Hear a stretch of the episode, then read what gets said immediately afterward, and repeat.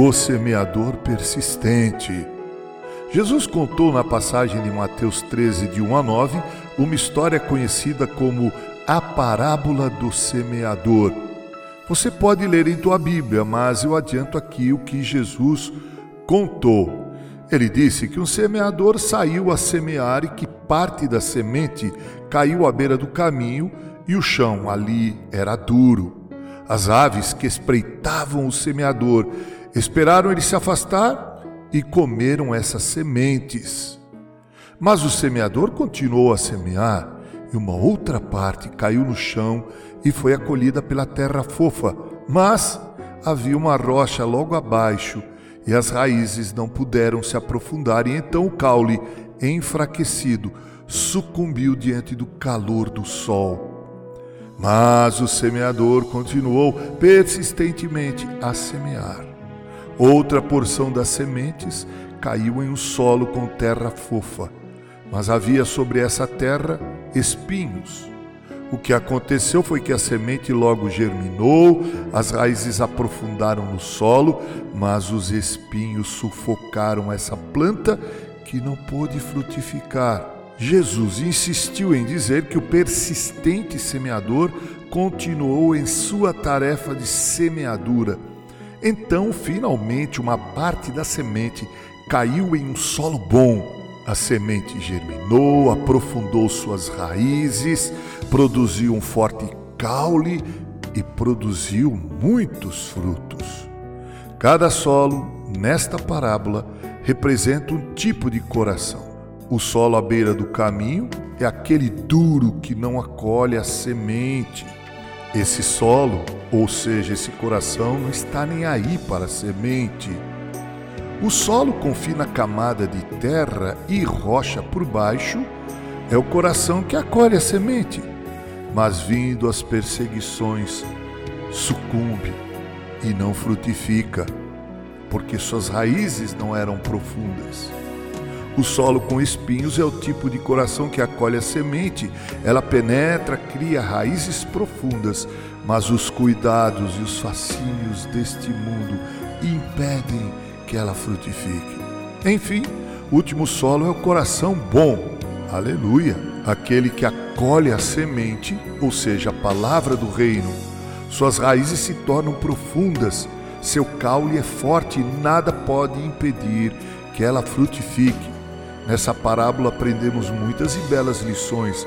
Uma delas é essa: a semente é sempre a mesma ela não é mutante, ela não sofre mutação de acordo com o solo, ela não se adequa ao solo, e sim ao solo que se adequa a ela.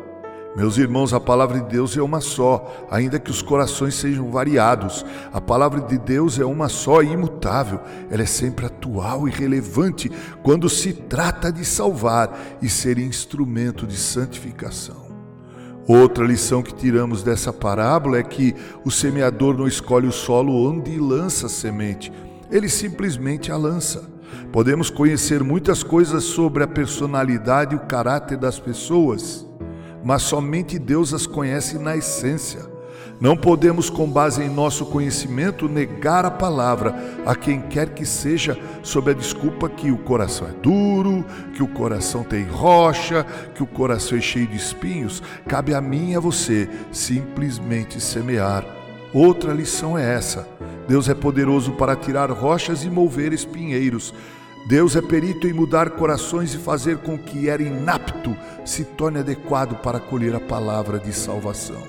Paulo parecia ter um coração duro, mas Deus em Cristo quebrou aquele coração duro, fazendo dele uma das mais notáveis testemunhas de Jesus, seu amado Filho. Mas há mais lições aqui nessa parábola. Com ela aprendemos que o coração bom, aquele que acolhe a semente, frutifica, ou seja, produz frutos que produzem sementes. Assim, queridos e estimados ouvintes, nossa conversão é demonstrada não porque cantamos no coral, porque damos o dízimo, que frequentamos com notável assiduidade e pontualidade os momentos de adoração comunitária, nem porque mudamos alguns costumes e hábitos. Atente! Não estou dizendo que isso não é bom e aceitável em um cristão.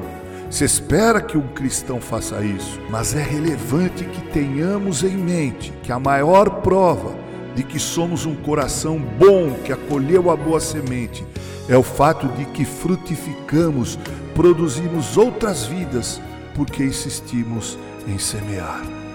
Pare para fazer uma contabilidade desde a sua conversão, quantas pessoas foram conquistadas para Cristo por meio de tua vida e testemunho o Instituto Moody concluiu em pesquisa que apenas 5% dos que dizem publicar a fé em Cristo são responsáveis pela conversão de outras pessoas porque insistem em viver e em pregar o Evangelho, lançando a semente a toda e qualquer hora, custe o que custar.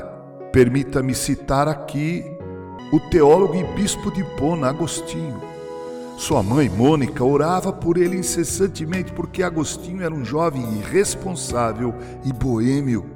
Mas um dia ele foi convertido, regenerado e se tornou um grande discípulo de Jesus. Sua vida mudou tanto que ele frutificou e ainda frutifica hoje. Sua vida e escritos são fontes de luz para milhões de homens e mulheres. Olhe para suas mãos quando você atravessar para outra margem do rio, quantos você encontrará lá que conheceram Jesus através de sua vida e semeadura? Ora, que Deus nos faça viver e semear para frutificar abundantemente. Com carinho, Reverendo Mauro Sérgio Aiello.